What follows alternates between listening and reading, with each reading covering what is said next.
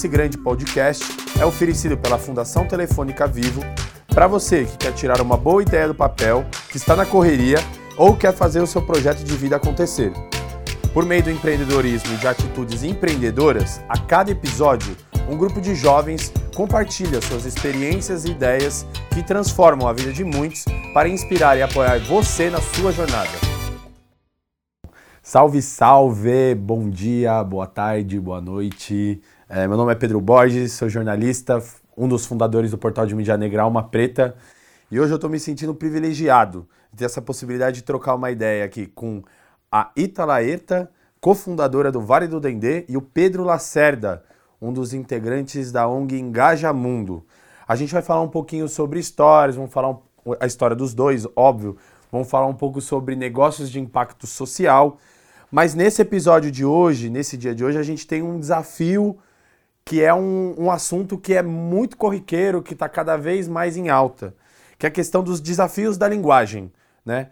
Isso é algo que está colocado para toda a vida, como se comunicar, mas é um desafio que está também colocado no campo dos negócios. Então, enfim, eu fiz uma, uma, uma breve introdução sobre vocês dois, mas óbvio que ninguém é melhor do que vocês para falarem sobre vocês. Então, Pedro Lacerda, por favor, conte um pouquinho quem é você e, na sequência, Italaerta. Diga um pouco sobre quem são vocês dois, pessoas incríveis, maravilhosas, e diga um pouco sobre o trabalho de vocês. Eu sou o Pedro, tenho 26 anos, nascido no Rio de Janeiro. Eu acabei perambulando pelo Brasil, vários cantos no Brasil, então conheço um pouquinho de vários lugares. Ainda não conheci a Bahia. Oh, Preciso tá, conhecer. Você não conhece nada da vida ainda. tem que ir. Mas morei os últimos 10 anos, eu morei em Brasília. É, e há dois moro aqui em São Paulo, vim convidado para. Convidado não. Acabei caindo no, no administrativo do Engaja, Engaja Mundo, que é uma organização de jovens ativistas, a gente está pelo Brasil todo. É, a gente trabalha como se fosse uma plataforma para que esses jovens coloquem suas vozes e para serem ouvidos em tomadas de decisão a nível nacional, local e internacional. Hoje a gente está distribuído em 24 núcleos, 19 estados. Uau. Somos uma rede de mais de 2 mil jovens. Então, é, estamos aí, crescendo, fazendo acontecer. Eu sou uma mulher com nome composto, né? Ita Laerta, né? Enfim, é, sou de Salvador. Eu falo nome composto porque às vezes a galera pensa, pô, seu pai é alemão, peraí, gente, olhe pra mim, pelo amor de Deus. Suburbano dando nome alemão, né? É, e eu sou cofundadora da Vale Dendê, mas também estou há mais de 10 anos trabalhando com projetos é, de inovação social e da cultura periférica, né? Produção cultural muito focada na cultura periférica. Minha formação é relações públicas, né? Eu tenho uma grande obsessão que é muito esse lugar do relacionamento comunitário. Eu já trabalhei muito tanto no setor privado e público, né? E às vezes como consultora também nessas perspectivas de relacionamento comunitário, né? E hoje na Vale Dendê, o meu, meu trabalho, né, que é um nome muito bonitinho que eles dão, que é CEO, né, é tipo diretora de operações, mas a gente sabe que, né, que é aquele lugar, né, da labuta mesmo, do dia a dia, de fazer as coisas acontecerem. E a, e a Vale Dendê é uma aceleradora de negócios com foco, né, em negócios da periferia, que fica em Salvador. E a gente também tem uma missão, né, que é, que é justamente transformar Salvador como uma capital, né, na verdade potencializar essa narrativa de Salvador como a capital mais criativa do país. Foi nossa grande primeira missão há dois anos atrás. E hoje a gente tem como missão também escalar esse modelo de ecossistema criativo, né, que contempla a diversidade, né, porque a gente resolveu fundar, né, ano passado, uma escola de diversidade e empreendedorismo, pensando muito nisso, né, é, como fazer com que esse eixo do Nordeste também seja contemplado né, numa perspectiva nacional e, e, global de negócios e criatividade e inovação. Então, eu vou trazer aqui para começar uma pesquisa, um dado aí que, apesar de ter gente aí, inclusive que está governando o país que não gosta de pesquisa, eu gosto de pesquisa, sou jornalista e acho que é importante. Então, uma pesquisa que foi feita pelo Sebrae, ela apontou que em 2017, 38% dos pequenos negócios do Brasil eram protagonizados por pessoas negras, 32% por pessoas brancas, então a gente tinha uma maioria de negros fazendo essa questão do, do gestão de negócios, empreendedores no Brasil. Quando a gente vai pegar a questão da juventude, isso aumenta. Então, entre os jovens, é, são 43% de negros, 39% de brancos. É, e eu acho que essa pesquisa é, ela é bastante interessante, porque, enfim, a gente está falando de Brasil, estamos falando de maioria de população negra, e eu acho que no Brasil tem aquele, aquela questão que raça acaba indicando classe social, né?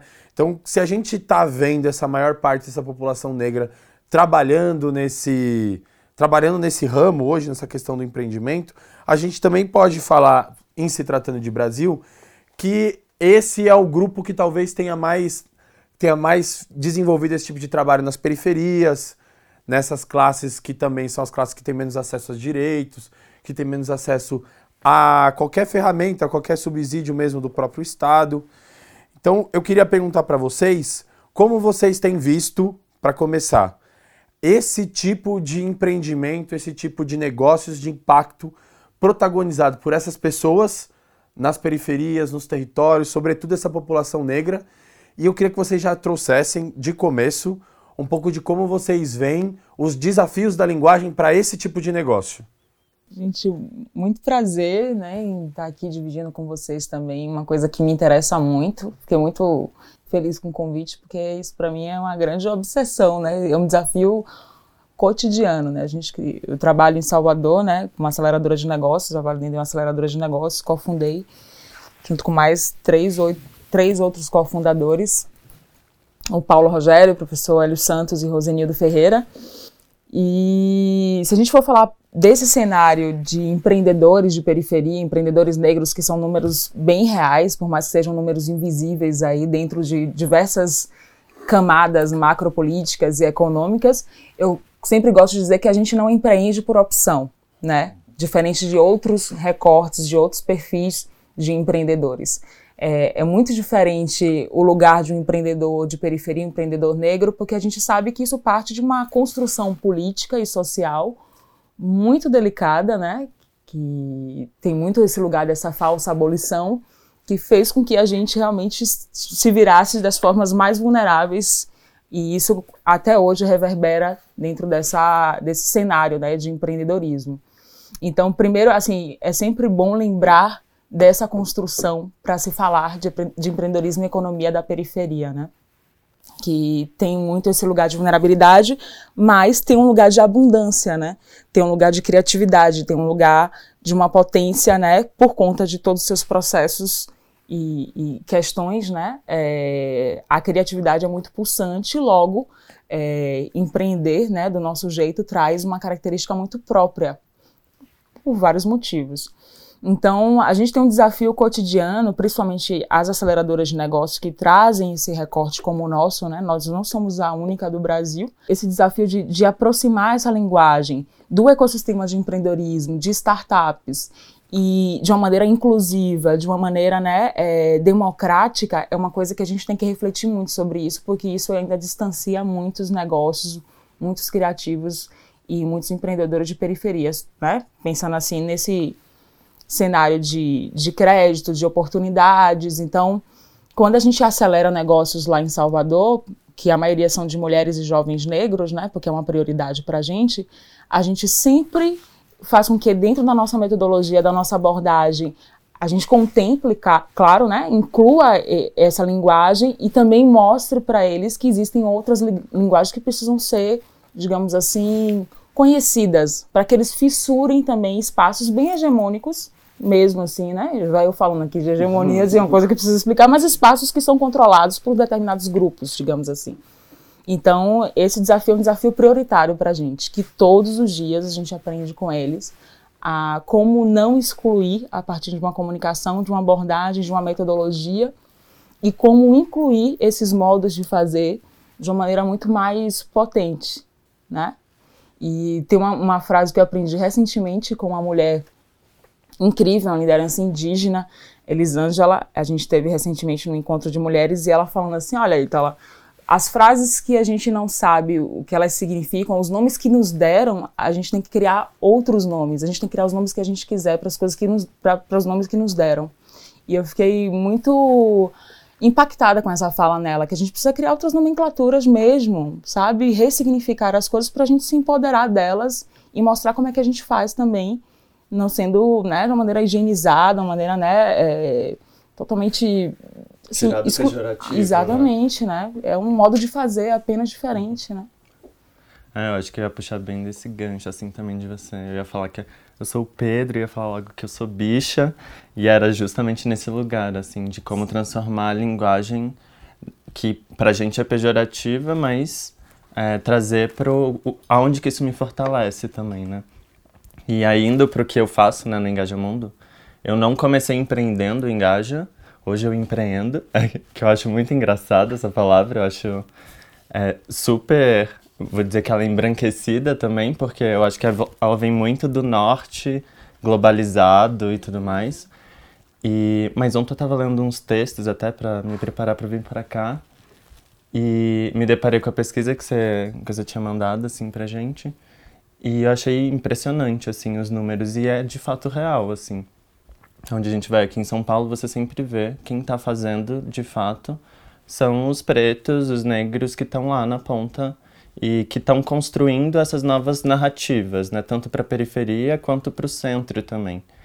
E, e aí, olhando para o Engaja hoje, que é uma organização de jovens, a gente trabalha em rede e tem essa, uma rede aberta, então qualquer um pode entrar no Engaja, não existe uma seleção. E todo mundo que tem internet acessa o nosso site, se inscreve lá, você está dentro, e é isso, não tem. Você está lá naquele espaço para aprender, no final das contas. E, e é sempre uma construção coletiva. E essa diversidade, queira ou não queira, a gente absorve ela. Então temos indígenas, quilombolas, ribeirinhos, é, gente que não tem acesso à internet ou que tem um mínimo de acesso à internet.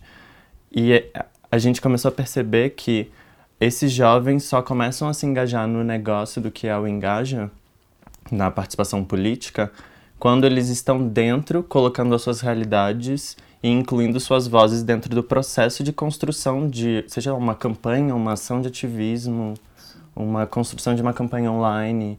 É, e você falou um negócio que eu fiquei muito. tocou muito, assim, que é o como incluir a construção da, de forma inclusiva, né, também. Não só na linguagem, mas também de como eu contribuo para que aquilo aconteça. E eu acho que é uma necessidade não só da juventude, mas também de toda essa diversidade que a gente absorve, né?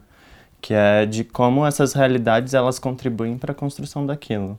Mas é, eu acho que é a partir desse lugar do, empre do empreendedorismo mesmo que a gente consegue transformar é, essa linguagem, que é um fator super importante, assim. Acho que é de onde vem a transformação de fato. E aí eu vou pedir, enfim, vocês trouxeram um pouco sobre o trabalho de vocês, o que vocês têm desenvolvido. E hoje a gente está vivendo nesse momento que é a, a, sociedade, tem muita gente tem colocado como uma sociedade mediatizada, né? que a gente vive é, um, pouco, um pouco das nossas dinâmicas cotidianas, hoje elas estão influenciadas a partir também dessas tecnologias de comunicação que a gente hoje usufrui delas, né? Então, sejam elas, nossa cabeça, a primeira coisa que vai vir são as redes sociais. Né? A gente está dentro delas hoje, cada vez mais. É, para um negócio dar certo, e aí eu acho que principalmente um negócio de impacto social, tem uma questão também, um desafio que está colocado é dessa linguagem. Primeiro, como você coloca para fora isso, como você apresenta o seu negócio para o mundo, ou como você apresenta a sua ação de impacto, e talvez também uma questão de como você comunica para dentro, essa questão da linguagem. Como você comunica para dentro do seu território, é, como você comunica para dentro do seu grupo. Eu acho que tem até um como você comunica para você mesmo né, daquilo que você está fazendo.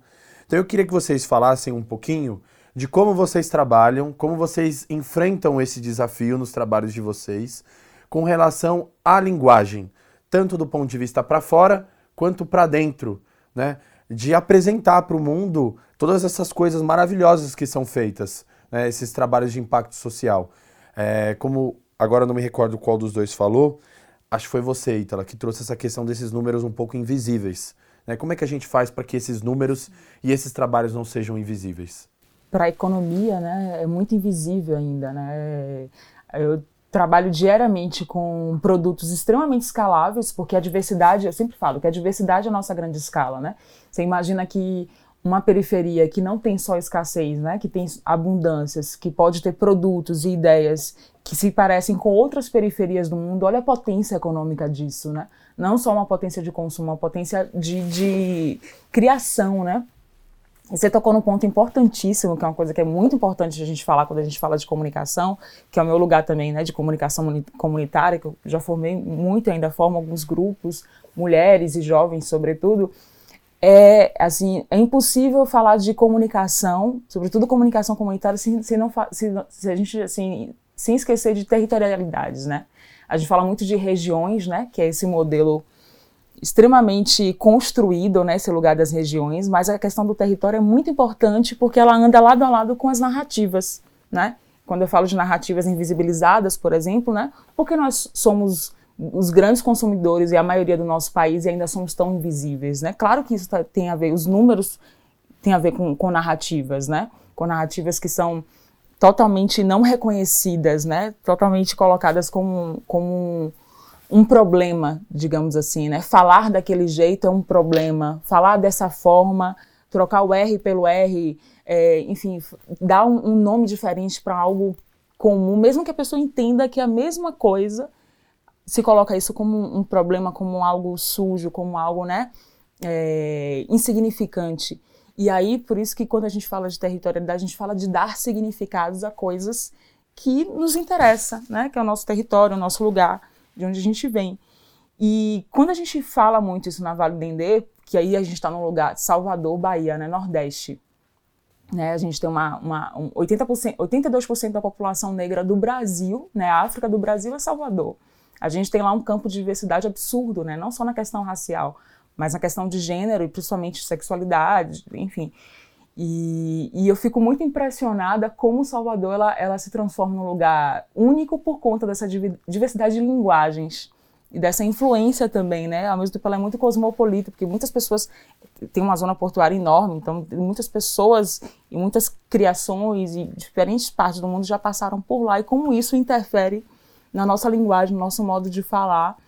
E como a gente acaba dando muito significado, principalmente na área do empreendedorismo, a coisas que às vezes a gente brinca, né, internamente, essa coisa do correria, né, é, que é claro que eu vou receber um empreendedor, até ele se identificar como empreendedor, ele antes se, chama, se chamava de correria, né, e não é um problema chamar ele de correria, né, só que é importante que ele entenda o seu lugar de empreendedor, de uma pessoa economicamente ativa, que tem um potencial absurdo, né, de crescer, né, e que ele entenda que isso é importante para ele, por exemplo, chegar no banco, bater na mesa e falar, oh, eu preciso de um crédito tal, né, porque eu também empreendo. Então, para mim, Pedro, é sempre pensar assim que eu reconheço o meu lugar, eu fortaleço o meu território, mas ao mesmo tempo eu hackeio, né? Eu, eu, eu, fissuro a partir da minha linguagem os outros lugares que não me, me recebem bem.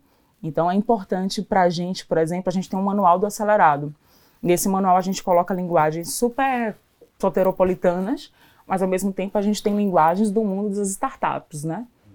Então é importante para eles, na hora do pitch, por exemplo, falar do jeito deles, mas entender o que é um pitch. Porque se um investidor chegar e falar, oh, eu quero saber o que, é que você faz, faz um pitch para mim, o cara vai ficar gaguejando, tem que saber.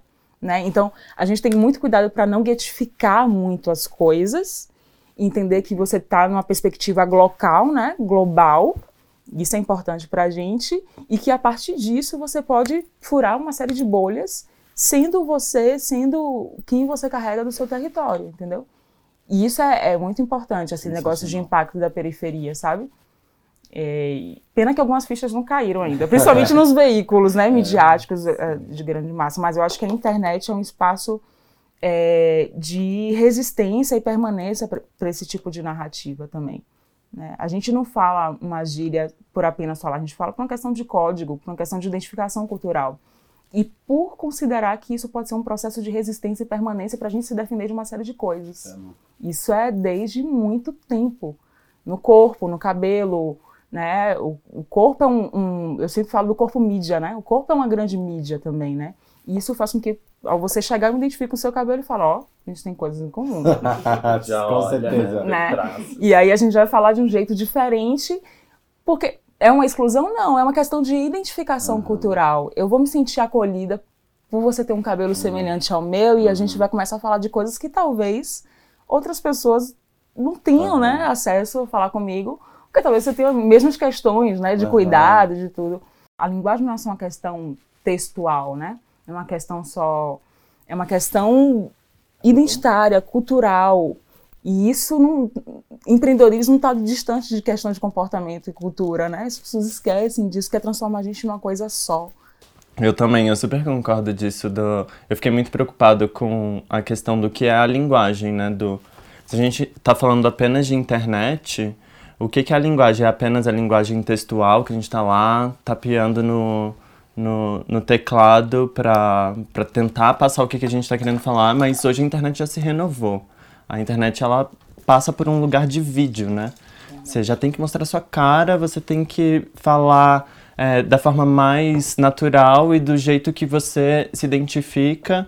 E hoje a gente vê uma puta diversidade no, nas formas como as pessoas traduzem, né? O que elas vivem, o que, que elas fazem dentro da internet, assim.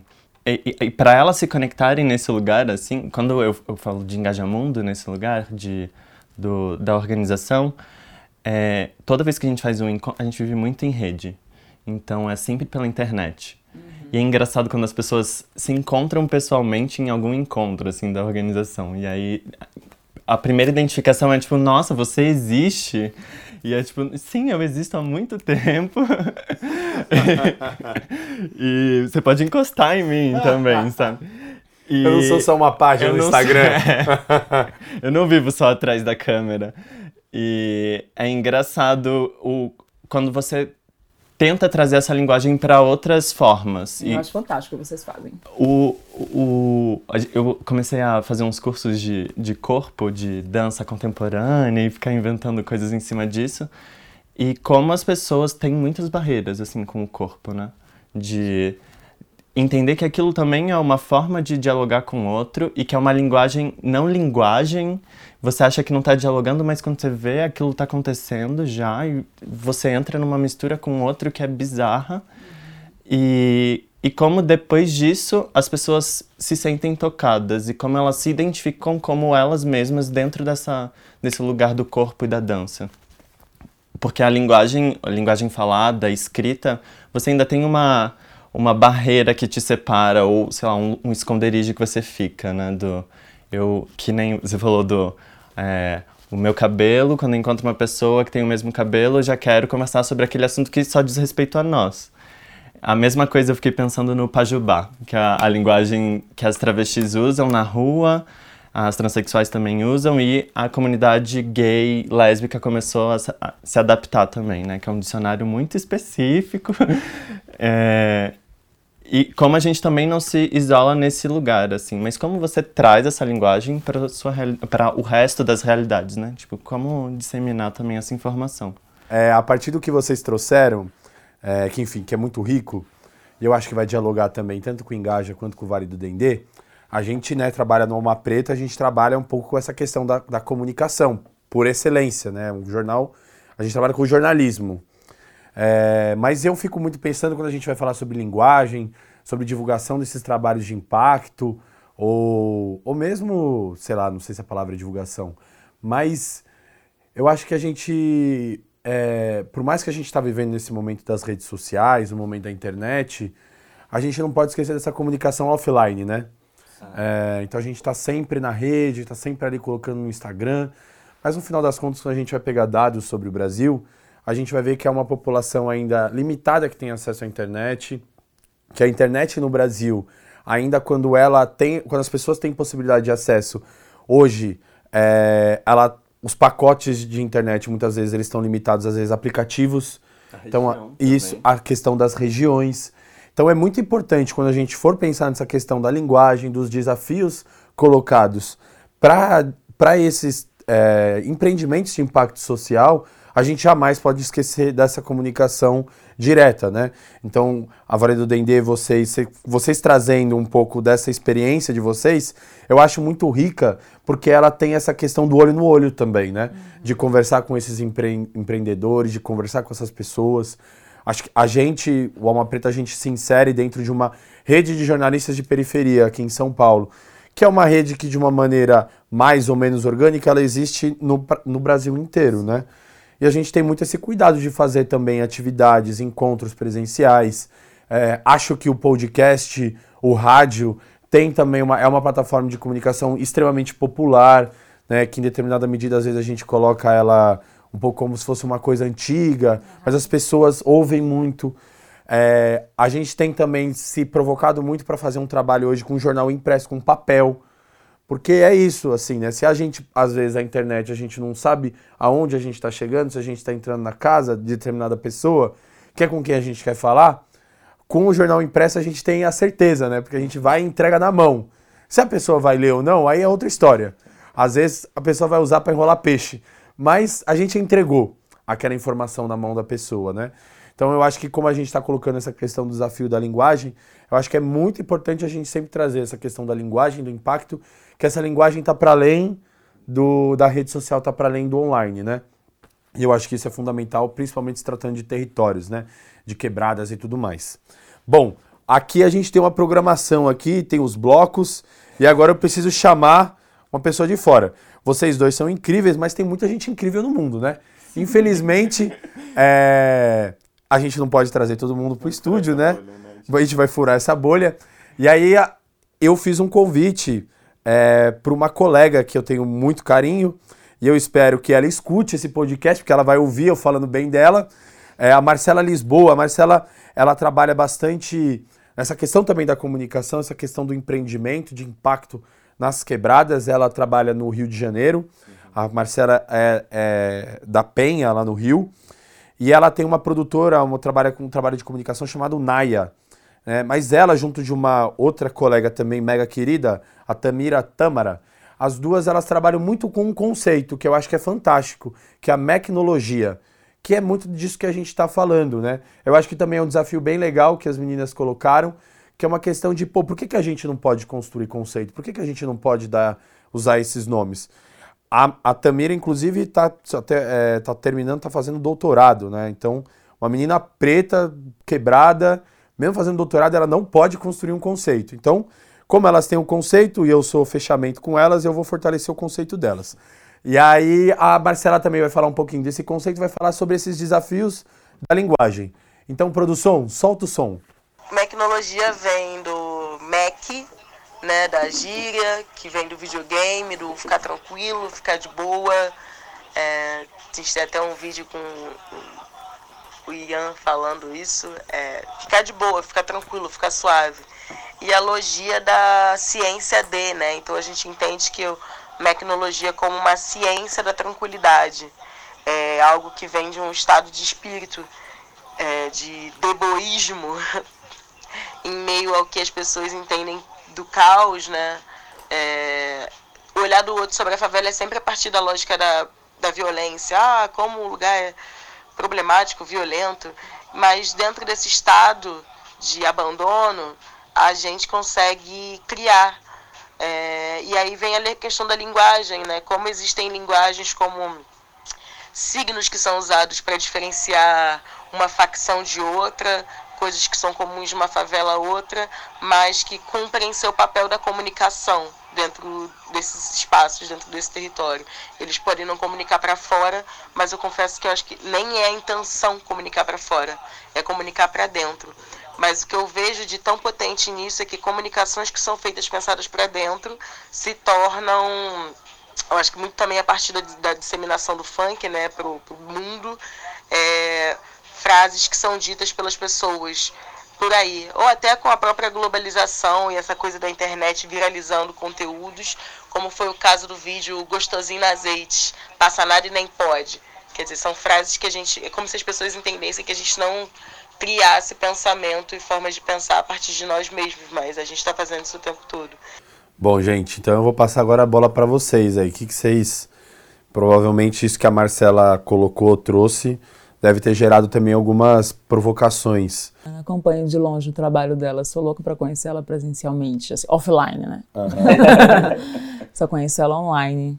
Mas, quando, como a gente está falando também de empreendedorismo, né, nessa, a linguagem a partir do empreendedorismo, E uma coisa que eu vejo que o Engaja faz muito bem também é como trazer questões tão distantes, temas tão distantes, de uma maneira muito mais acessível, né? Você trabalha muito com juventude, questões climáticas e tudo, e a gente fica nesse lugar do empreendedorismo também, que é uma coisa muito distante, né? É muito distante, assim, é uma coisa muito óbvia, mas as pessoas entendem que, que é uma coisa, tipo assim, é, tem um, um, modo de ser empreendedor, né? Que é aquela pessoa que tira fotinha com o bracinho cruzado, que, que, tem, que se veste de uma determinada forma e que fala determinadas palavras em inglês.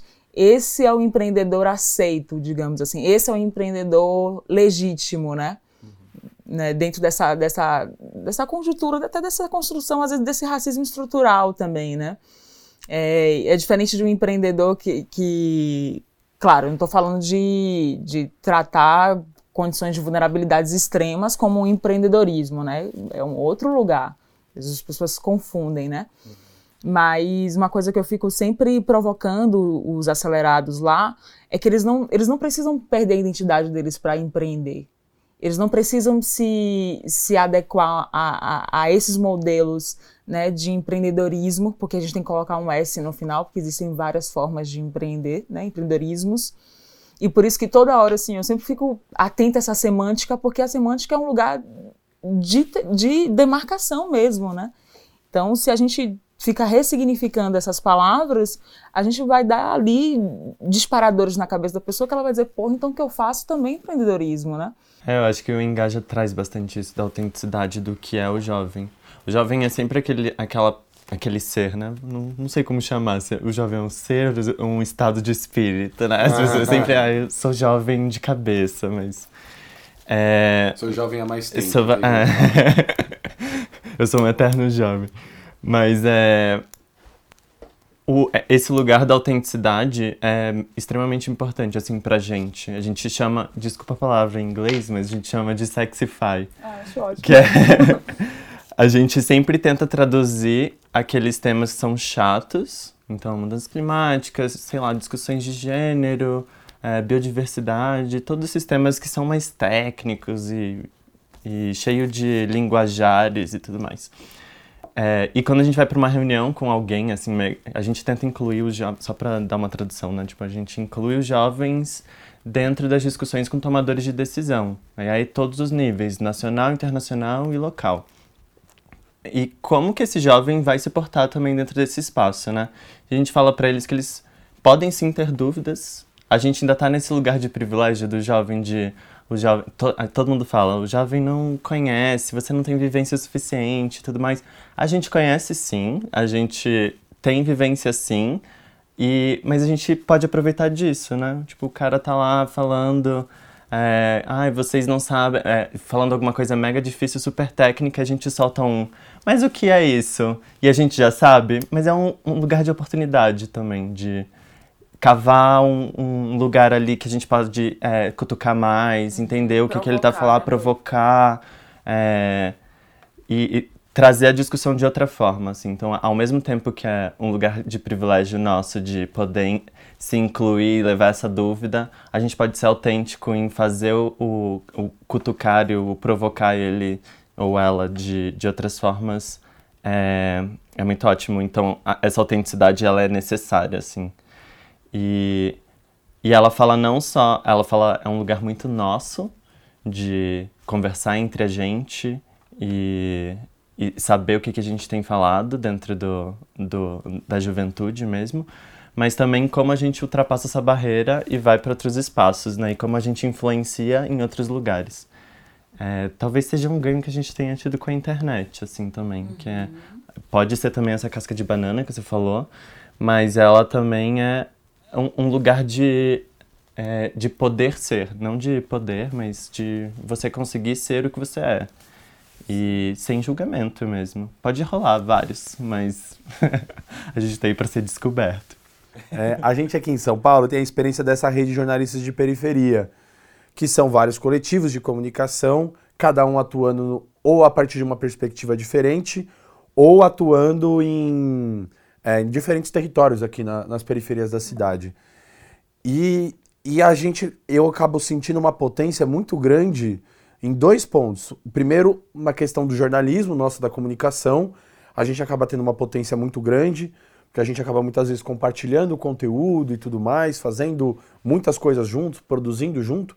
Mas do ponto de vista do negócio também é muito importante, porque muitas vezes a gente também é, capta coisas juntos, faz projetos juntos, e isso também nos dá uma força que sozinhos a gente não teria. Eu fiz essa introdução para tentar, tentar perguntar para vocês como vocês veem dentro dos trabalhos de vocês, da perspectiva de vocês, que essas redes desses trabalhos, essas redes que a gente tem construído desses negócios, nas quebradas, periferias e tudo mais, podem ser importantes, podem ser potencializadoras desses negócios e desses empreendimentos. Sim, é, é essa coisa que eu falei da rede como ativo e da rede como um lugar estratégico, sabe? Que é uma coisa que você pode falar é. muito bem também, né, Pedro? De como vocês levam, por exemplo, estratégia para um âmbito internacional por conta dessa rede nacional que vocês construíram, que é super forte também. Do, falando do nosso lugar, né, que é, é muito empreendedorismo com impacto social, mas a gente fala muito de inovação social, né, enfim, tecnologias sociais, é, eu, eu, eu acredito assim que o fato da gente estar, tá, por exemplo, a gente está em Salvador, mas a gente tem grupos aqui estratégicos, coalizões, inclusive, de outros negócios, né, de empreendedorismo social, principalmente empreendedorismo negro, que a gente consegue conversar uma série de coisas, conspirar uma série de coisas, como lideranças, né, dentro desses negócios e com uma certa visibilidade, para a gente trazer essas questões para o mercado, principalmente o mercado sudestino, né? Digamos assim, falando de Nordeste também. Que traz uma, uma, uma, centralidade, às vezes, muito perversa e repete alguns padrões, por exemplo, de, de conceitos que a gente confronta, né? O lugar do impacto social com o capitalismo né, muito mais. Então, a gente tem que ter muito cuidado, por exemplo, com essas repetições de padrões, principalmente em rede. E às vezes se cobrar isso, né, do ponto de vista mais estratégico, ficar ligado muito nessas coisas. E, e, e se organizar para que a gente consiga trazer as nossas questões, né, é, quanto grupo, né, que, que consome e empreende, sobretudo, de uma maneira muito mais assertiva. E eu acho que a rede faz muito isso, assim. É, se você consegue, por exemplo, organizar lideranças locais é, de Salvador com lideranças de São Paulo, como, como eu tenho ontem, por exemplo, estava em um segundo fórum de impacto social da periferia em Jardim Ângela e vim de Salvador só para isso. E a gente sabe que isso é um movimento de rede. E ontem uma provocação que foi feita lá, tipo, por que esse movimento não, não fica nacional? Se existem várias periferias fazendo o que vocês estão fazendo aqui. E, e, e, é importante a gente se encontrar para falar sobre isso, independente de estar no grupo ali do WhatsApp, né? Sim. De ter um momento ali, né, offline, para se encontrar, olhar no olho e falar. abraço também. Claro. Sorriso, risada. É. E é, entender que a gente também precisa de, uma, de, uma, de, uma, de um acolhimento muito mais estratégico também para os nossos empreendedores. Então, a rede é um, um lugar para mim não só de acolhimento, mas é um lugar de, de, de, de se re retroalimentar para que a gente consiga dar mais consistência à nossa narrativa, né? Porque aí você consegue se organizar mais para tentar continuar ali quebrando esses espaços que a gente não é convidado a entrar, digamos assim, né? Vejo muito é. isso. É, eu ia falar de um ponto, você tocou num ponto muito engraçado e me veio uma história assim do a Eba, conte histórias. A gente A gente tem um grupo, um núcleo é, lá no Pará. E é um núcleo que tem pouco acesso à internet. E sempre surgem dúvidas do tipo, como a gente consegue continuar na rede, entrar para a rede do Engajamundo, porque a gente funciona muito e-mail, grupo de e-mail, WhatsApp e tudo mais, mas só que essa galera nem sempre tem acesso à internet e perde as oportunidades que são rápidas dentro da rede como que a gente inclui essa galera?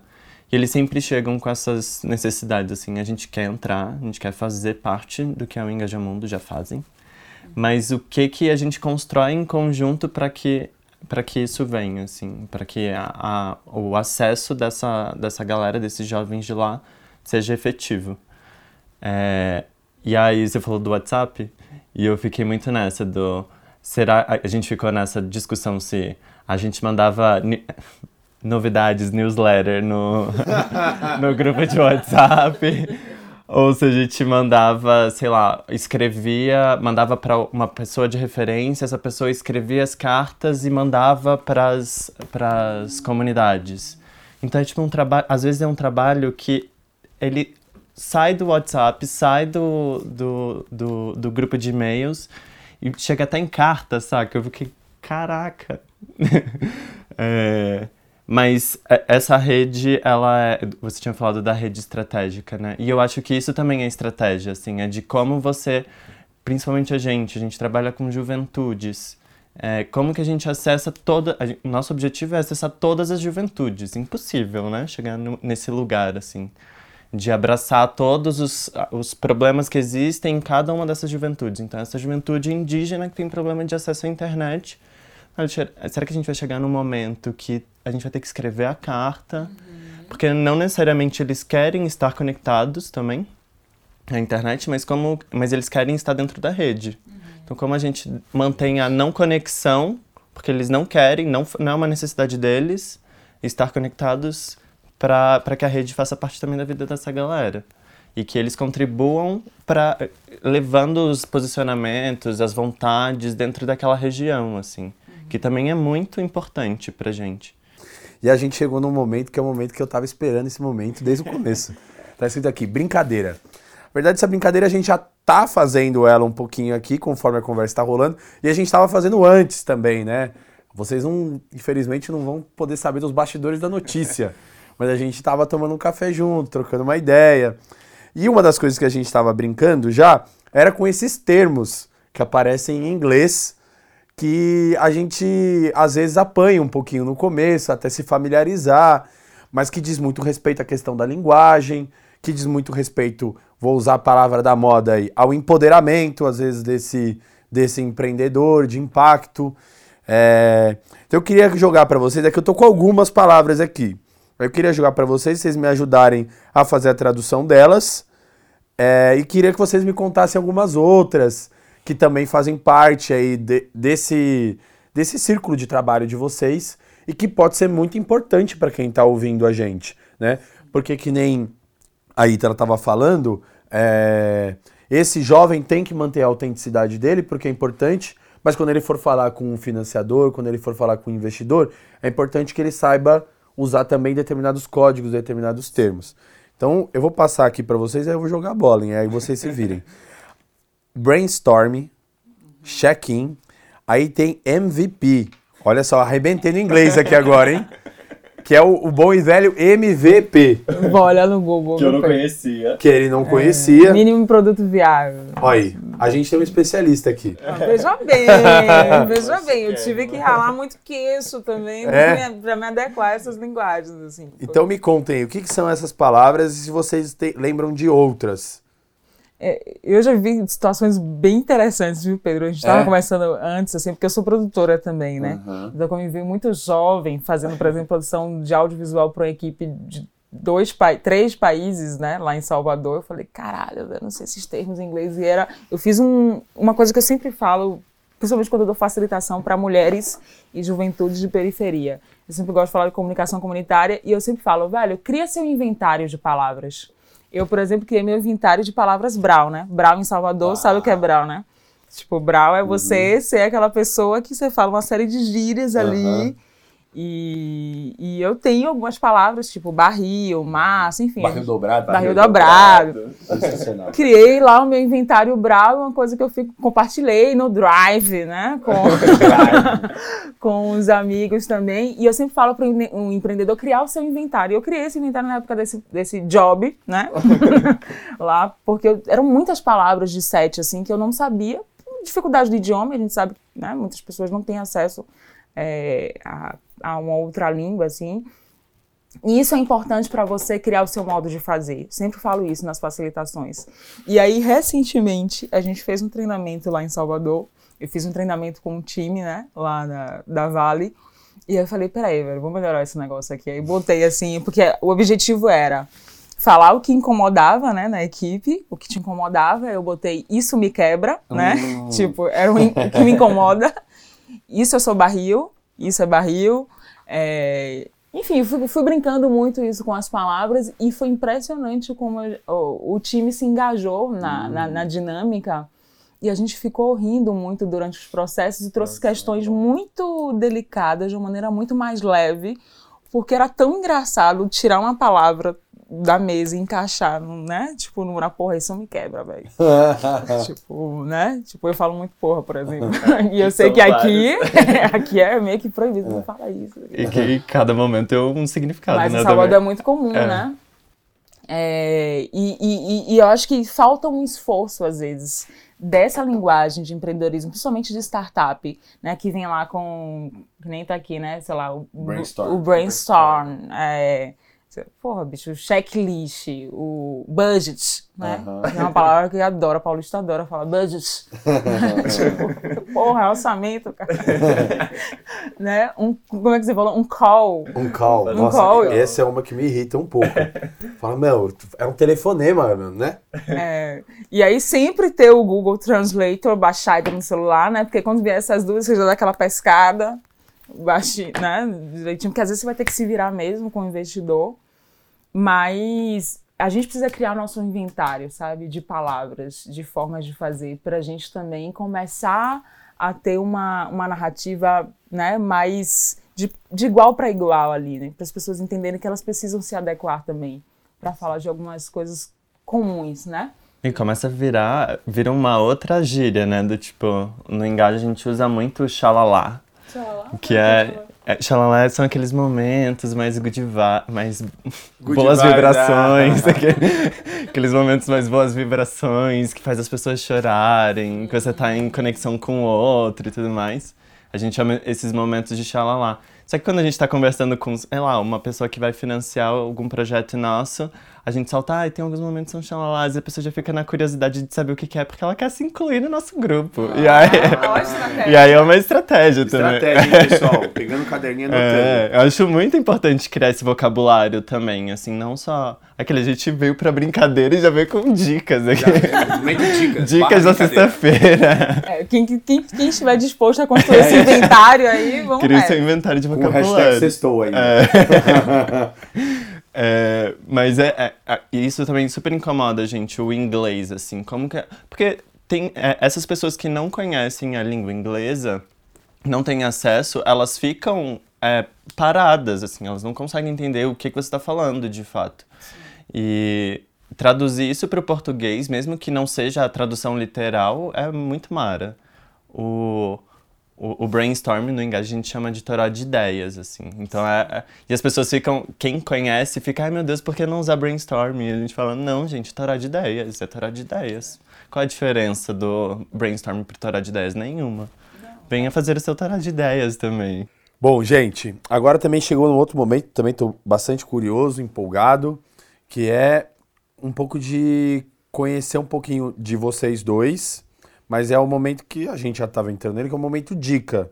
Queria que vocês falassem o que vocês estão vendo de filme, série, livro, documentário, essas coisas, e que vocês gostariam de sugerir para quem está nos acompanhando aí pelas redes do Pense Grande. Olha, eu vou dar uma dica sobre a dica. Deu uma dica. Também, né? É, eu, eu, eu, eu, enfim, gosto muito de saber de muitas coisas, né? Não vou nem falar meu signo aqui, vocês vão ficar com preconceito.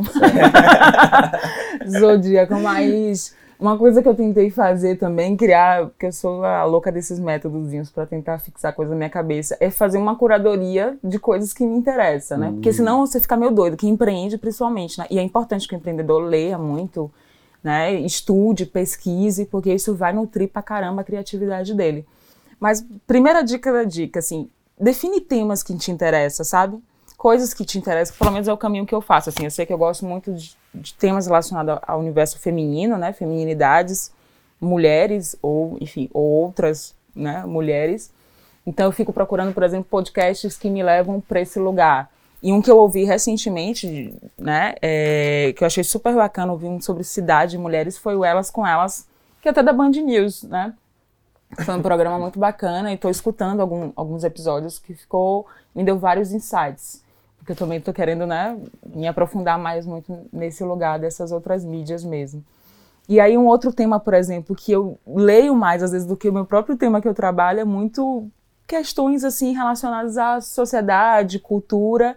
E aí eu vou puxar para minha sardinha, que é uma intelectual baiana, que recentemente lançou um livro que eu li, né, recentemente também, que é Carla Cotirene. Uau.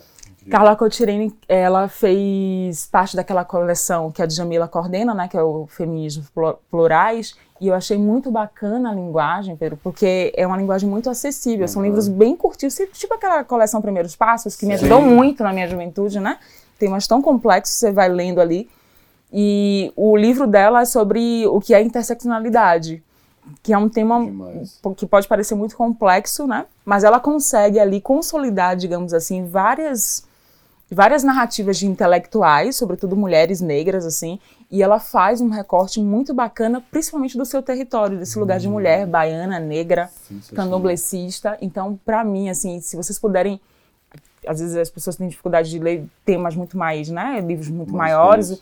É uma coleção que vale muito a pena. Já li dois livros dessa coleção.